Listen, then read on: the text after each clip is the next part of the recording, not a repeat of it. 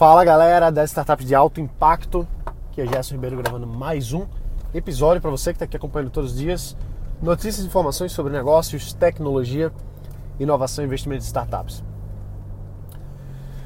Existem três pilares que, na minha opinião, são. Acho que, acho que eu posso dizer com, com segurança. São os, são os três pilares funcionais de uma startup, de um negócio online, de um negócio digital.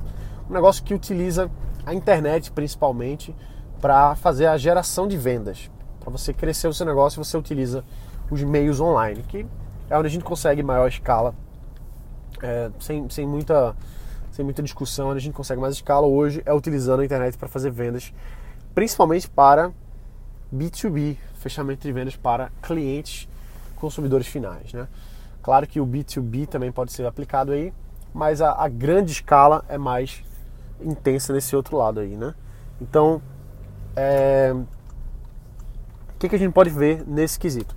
Os três pilares que eu tenho para falar para você aqui agora, e que eu acredito que se você está pensando em, em construir um negócio, é basicamente construir esses três pilares. São três engrenagens que precisam estar funcionando juntamente umas com as outras para você ter um negócio sustentável, escalável, que você vai estar tá com solidez e crescendo cada vez mais. O primeiro pilar a gente pode dizer que é o pilar do tráfego, que é o pilar de geração de pessoas, trazer pessoas para o nosso negócio. Eu sempre gosto de dizer que quando a gente faz um. A gente cria uma startup, você cria um site, faz alguma coisa assim, você nada mais é do que uma ilha no meio do Oceano Pacífico. Então é uma metáfora bem interessante, porque quando você cria um, um negócio na internet, seja uma startup, seja lá o que for, ninguém sabe que isso existe tem aquela, aquela, aquele mito, né? aquela ideia, aquela, aquela, aquele folclore de você achar que vai fazer um site e vai bombar, e vai ter milhões de pessoas acessando diariamente e tal. E, né? Tem, esse, tem esse, esse erro. Mas isso é um grande erro, isso não acontece. Isso vai acontecendo ao longo do tempo quando você otimiza as fontes de tráfego para o seu negócio. Ferramentas orgânicas, ferramentas pagas, SEO, Facebook Ads, Tabula, Outbrain, todas as coisas que existem aí, a gente pode estar utilizando para gerar tráfego para o nosso ambiente. Então, isso por si só é um pilar grande, sólido, difícil, vamos dizer assim. Não, difícil não é, eu não gosto muito dessa palavra, não é que é difícil, mas é, é um trabalho por si só, tá? Assim, você tem esse trabalho por si só de fazer a geração é, do tráfego do seu negócio, ou seja, de trazer as pessoas certas. E usando a mesma metáfora que eu falei agora da ilha no meio do Oceano Pacífico, imagina assim, você criou agora o melhor restaurante, a melhor churrascaria do mundo você criou. E tá lá nessa sua ilha, micro-ilha lá no meio do Oceano Pacífico. Ou seja, ninguém vai chegar lá, você, ninguém sabe que você existe. O que, é que você tem que fazer? Você tem que criar uma rota de navios para trazer as pessoas para sua ilha, para elas virem comer no seu restaurante, na sua churrascaria, e irem embora e deixarem dinheiro, fazer a máquina girar. Só que imagina que você traz é, carreatas não é a palavra, né? Mas você traz frotas, acho que é frota, vai. Enfim, você traz é, um, frotas e mais frotas de, de, navio. Acho que a palavra não é frota, mas enfim. Você traz muitos navios para sua ilha e navios de pessoas que são vegetarianas para comer na sua churrascaria. Então, não vai dar certo, concorda? Então, o seu objetivo é trazer as pessoas certas para o seu negócio. Você fazer o tráfego, trazendo, atraindo as pessoas certas para aquela sua ilhazinha ali no Oceano Pacífico, para que você consiga fazer a segunda parte do nosso, a, a, o segundo pilar do que a gente está discutindo aqui agora, que é a construção de conversão. Então, tráfego, primeiro pilar, segundo pilar é conversão, ou seja, transformar, converter uma pessoa que é um interessado, que é um visitante, que é um usuário, que é alguma coisa, em algo a mais. E que esse algo a mais seja diretamente ligado com a nossa geração de receita, com o nosso modelo de negócio. Não necessariamente que aquela pessoa que vai entrar ali, ela vai pagar por aquilo, mas ela vai estar de alguma forma impactando na nossa receita. Então a gente precisa trazer ela para que ela se converta, por exemplo, um visitante vai virar um usuário, um usuário vai ser um usuário frequente, o usuário frequente vai ser um cara que engaja de uma forma ou de outra, por assim dizer. E ainda mais um cliente pagante, pessoa que está ali realmente é, comprometida financeiramente com o nosso negócio, colocando grana ali dentro. Então isso é a conversão. E para isso a gente tem ofertas, a gente tem estruturas, a gente tem máquinas de venda que a gente faz. E cada máquina de vendas vai ter uma, uma característica diferente. Você, para máquinas de vendas diferentes, você vai ter características diferentes. Então, tem várias formas de você fazer. É, qualquer botão de compra já é uma máquina de vendas, mas existem complexidades maiores, existem estratégias mais refinadas para você fazer com que uma pessoa deixe de ser um mero interessado e vire um cliente de fato. Isso para qualquer startup, pelo amor de Deus, qualquer negócio funciona assim. Pô, Gerson, mas o, o Facebook era uma grande startup, eu nunca paguei um centavo. Beleza, porque você está entrando agora num modelo de negócio bilateral em que um dos, um, um dos segmentos de cliente não paga nada para estar ali dentro. Ele é o produto em si. Você, como usuário do Facebook, você é um produto. Você, como usuário do Instagram, você é um produto. E quem é o pagador? Sou eu que anuncio para você me descobrir.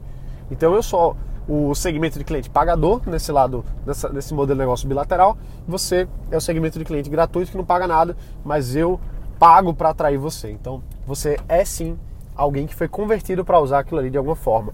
E eu fui convertido também para virar um pagador como anunciante no Facebook, por exemplo, tá? Para explicar muito rapidamente aqui o, o, o, modelo de funcionamento do Facebook.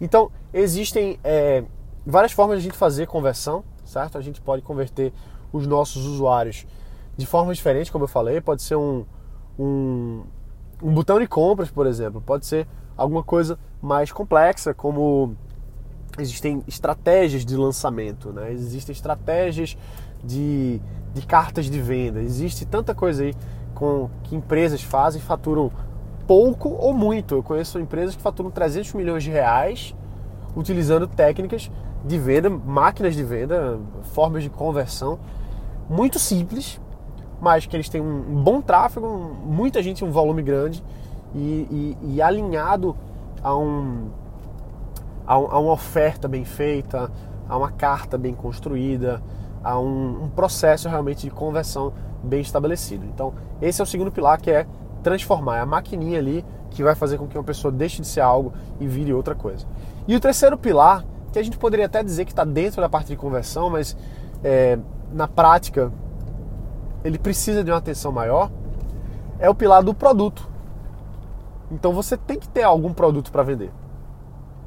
Ele não precisa necessariamente ser seu. Você pode ter produtos de terceiros e você pode ser um afiliado, você pode ser um comissionado, você pode ter é, formas diferentes de você faturar como utilizando, na verdade, né, produtos de outras pessoas.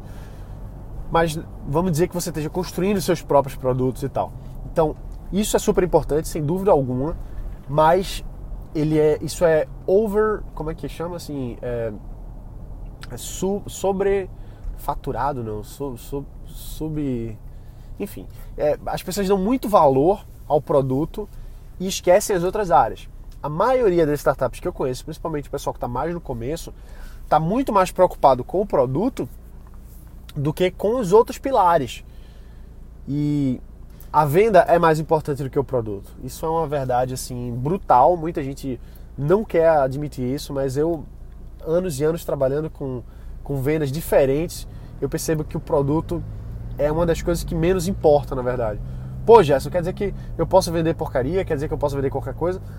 Pode, pode. Tem muita gente que faz isso aí e não é o melhor approach, não é o melhor, não é a melhor ética, mas tem gente fazendo e, e se dando muito bem. Muitas coisas que são legítimas, são legais, mas não são os melhores produtos. Vou dar um exemplo agora, por exemplo, a Microsoft é, não era o melhor produto de software, por exemplo, não era o melhor produto de computadores e por muitos anos foi líder Ganhou da Apple, por exemplo. E a Apple tinha os melhores computadores, tinha o melhor software, o melhor sistema, mas não batia a Microsoft, porque a Microsoft tinha, um, tinha um, um formato de vendas muito melhor, tinha uma estrutura de vendas muito mais robusta e tinha um produto mais tinha um produto inferior, mas mesmo assim eles ganharam muito mercado e foram top aí no segmento de computadores por muitos anos. Então, o produto é o mais importante? Não. Mas o produto é importante? Claro. O problema que muita gente no setor de startup faz é focar só no produto. Principalmente porque se apaixona pela solução. Se apaixona porque acha que aquilo ali é brilhante, acha que todo mundo vai querer. O produto pelo produto. E a gente ouve muito isso, até de investidores. Tem investidores que falam isso: ah, se o produto for bom, todo o resto vai acontecer. Isso é verdade, mas isso não é absoluto. Você não pode torcer para ter um produto bom e torcer para que aquele produto se venda por si só. Não é assim que funciona na prática, tá? Na prática você tem que ter é, você tem que ter uma, uma boa estratégia de vendas, você tem que ter uma boa forma de divulgação, ou seja, conversão e tráfego, e você tem que ter um bom produto. Se você unir esses três pilares, você tem um negócio. Então, trazendo assim para a nossa realidade, no início, uma startup, principalmente uma startup enxuta, né, como a gente gosta de fazer, poucos founders, poucos sócios, talvez até um sócio só. Quem está me ouvindo aqui agora, talvez você seja só você com essa sua ideia e tal, e, e você sofre porque quer ter mais sócio e não tem, quer ter mais equipe e não tem. E dane-se, assim, o jeito é fazer tudo. Então esses três departamentos da empresa, departamento de tráfego, departamento de produto, departamento de conversão, eles vão precisar ser uma pessoa só, muitas vezes. Você sozinho, você sozinha, vai ter que fazer isso aí por conta própria por um tempo. Mas já já é importante ter a visão de que cada um desses segmentos precisa construir por conta própria. Então, por exemplo, um, uma startup que eu tinha chamada Gimbal, a gente passou muito tempo focando apenas no produto. Muito tempo. Isso era uma coisa que principalmente quando eu aprendi a fazer máquinas de vendas, eu aquilo, aquilo me doía muito, assim, porque eu via que pô, a gente tinha a gente não tinha tráfego ainda, mas a gente tinha um produto, um excelente produto em construção, mas a gente precisava fazer venda. Então, como o produto ele era complexo e os outros sócios também não não não estavam tão tão não abraçavam muito, principalmente os investidores na época, não, não abraçavam a, a filosofia startup, né? a filosofia enxuta, a filosofia do vamos vender, vamos construir agora e vender agora, vamos, né? vamos fazer em uma semana e lançar um produto. Eles queriam, a gente teve reunião, os caras queriam fazer, queria passar dois anos desenvolvendo a plataforma. Era exatamente isso. Não, a gente vai passar dois anos desenvolvendo e a gente faz. Que é completamente o contrário da filosofia Lean Startup como a gente já conhece. Então, por muito tempo, e aí o Tommy Gerson lá mexendo a cabeça dos investidores, pessoal super tradicional, para a gente ver se conseguir agilizar. E muita coisa a gente conseguiu. Mas mesmo assim, mesmo agilizando, mesmo é, fazendo de, de uma forma mais enxuta, mesmo assim a gente passou muito tempo produzindo o produto e pouco tempo fazendo a venda. Então a gente construiu uma base, um dos pilares foi o produto muito bem. A gente tinha equipe de desenvolvimento, a gente fazia aplicativo, a gente fazia o nosso próprio sistema de ponta a ponta, front-end, back-end, tudo isso. E e principalmente a nossa parte de, de construção do produto, como era uma plataforma de ensino, a gente chegou a produzir mais de 5 mil aulas. Então a gente tinha uma equipe muito redondinha de edição de conteúdo, uma equipe muito redonda de gravação, coordenação. Então a gente tinha de, de seleção, inclusive, a gente produzia aulas para o ensino médio. Então, velho, foram mais de 50 professores na nossa equipe. Fora os mais de 5 mil currículos aí que a gente viu. 3 mil currículos, se eu não me engano, foram 3 mil. 3 mil currículos de professores para a gente chegar em 30 professores aí que estavam na nossa. estavam girando lá dentro com a gente com mais presença, vamos dizer assim. E, e aí uma, uma, equipe robusta de edição, de pegar aquela. todo aquele processo, porque imagina, o cara vai, vai gravar a aula, então tem que preparar a aula, tem que planejar tudo primeiro, planejar todo, toda a emenda da parada, pegar isso e transformar em aulas, gravar as aulas, aí a gente tinha que editar as aulas, a gente tinha que é, dar um, um aval nessas aulas, né, como a gente fazia, um selo de aprovação, vamos dizer assim. Então tudo isso envolvia várias pessoas, uma equipe mesmo, a gente tinha mais de cinco pessoas só na parte de conteúdo aí, fácil, fácil, fora os professores, né, que aí, como eu falei, mais de 30 aí circularam com a gente. É, então imagina fazer tudo isso. Então a gente tinha a parte do produto bem redondinha. E eu lembro que eu, eu montei toda essa parte do produto. Primeiro quem fazia as edições das aulas era eu. Nunca tinha feito uma edição de aula na vida. Mas descobri qual era a melhor ferramenta, descobri como é que a gente ia fazer e tal. Aprendi, fiz as aulas, eu gravei, eu fui o primeiro professor do projeto. É... E aí a gente. Aí eu treinei outra pessoa para fazer as edições, que treinou outra pessoa e a gente começou a montar o timezinho. E a gente tinha é, uma, equipe mesmo, coordenação tal fantástico. E eu lembro que quando eu tava.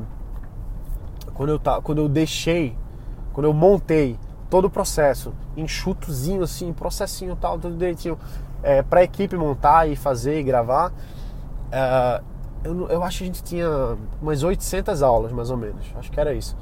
Lá no, na, no sistema da gente, a gente via lá quantas aulas entrava, né? Que o nosso, a nossa equipe de desenvolvimento de software fez lá. E aí tinha umas 800 aulas. E eu deixei o pessoal e, e deleguei. Parei de olhar. Parei de olhar, porque não estava mais com a mão na massa naquilo ali. E fui fazer, tocar outra parte, que era a parte de conversão. Conversão e tráfego, na verdade. Comecei a montar uma equipe de marketing. É, para a gente fazer novas ofertas, novas coisas, que a gente pudesse fazer microprodutos que a gente pudesse lançar com mais efetividade.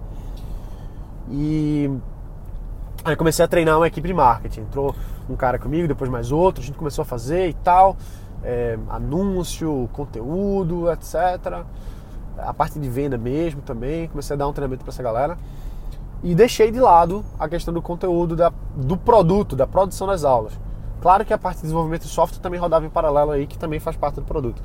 Mas aí, é, eu lembro que tempão depois aí, não sei quanto tempo foi, se foi dois meses, alguma coisa assim, ou se foi três meses, eu não lembro agora.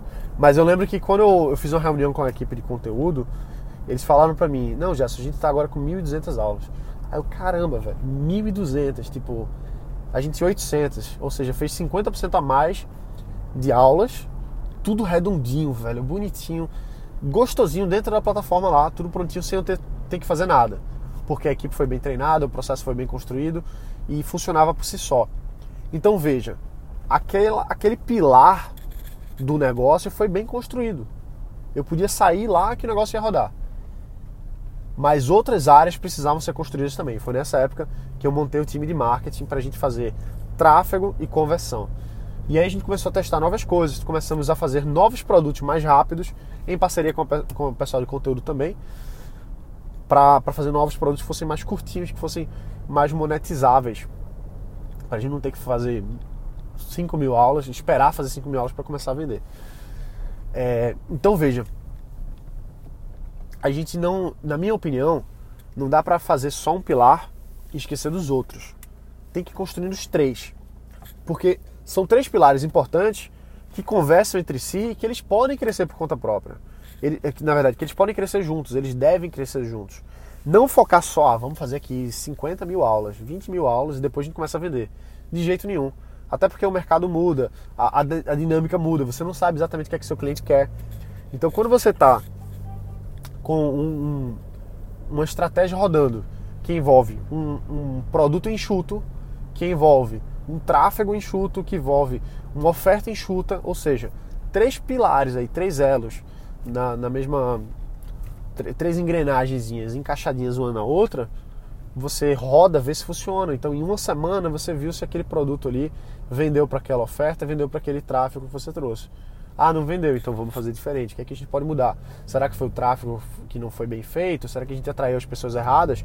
Ou será que o nosso restaurante de churrascaria não tá com a churrasca, não, não tem uma carne tão boa, as pessoas não estão não estão pedindo por conta disso. Ou seja, não é nem isso, tá? Assim, aí seria o produto, mas vamos dizer que a, o, o, garçom não soube apresentar aquela, aquele prato para as pessoas. Então, essa, essa dinâmica de trazer os carnívoros para o nosso restaurante, de trazer uma apresentação na mesa dessa pessoa para ela querer pedir aquele prato e trazer o prato de fato que é o produto. Né? Então a gente precisa fazer essa, essa dança de forma enxuta. Hoje eu vejo isso. Hoje eu não faço, eu não passo meses, anos fazendo um produto de forma alguma. O produto vai sair em uma semana. Pô, Gerson, mas não dá para fazer um mega software semana.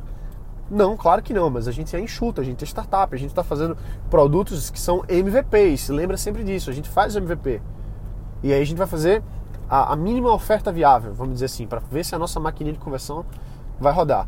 E aí a gente faz um mínimo tráfego viável, ou seja, a gente coloca, ah, vou investir 100 mil reais para fazer essa campanha aqui, pô, mas vai acabar todo o meu dinheiro.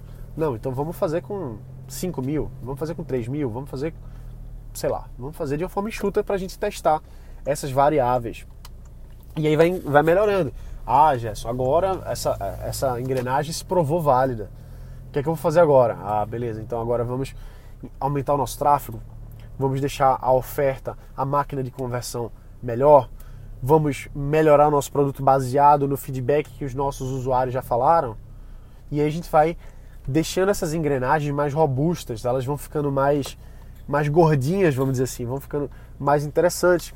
E claro que aos pouquinhos a gente vai também colocando novas engrenagens, né? A gente vai colocando engrenagens mais é, mais interessantes, vamos dizer assim. Não é bem mais interessantes, mas aumentando aos poucos a complexidade do negócio. É um erro, é um grande erro querer já fazer um negócio muito complexo. É um erro querer colocar todas as coisas para funcionar. Por exemplo, olhar para alguém que já faz e dizer assim: eu vou fazer igual, eu vou fazer melhor. Isso é um erro. De querer. Não, não é que você não deva pensar grande, não é que você não deva olhar e dizer assim: poxa, eu quero ser desse nível, eu quero ser desse tamanho, eu quero ser até maior que isso.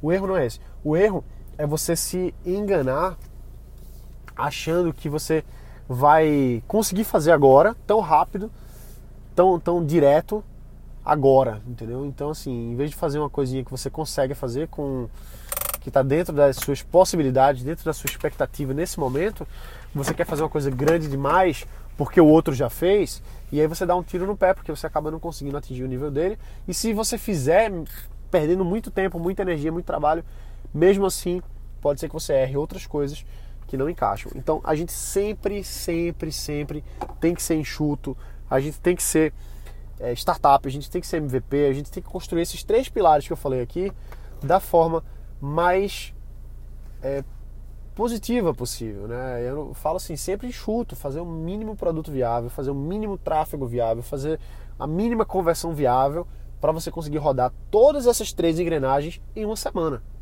fazer em uma semana. Duas semanas no máximo, tá? Mas não mais que isso, por favor. Beleza? Então é isso aí, galera. A gente se vê aqui amanhã. Bota pra quebrar e a gente se vê. Valeu!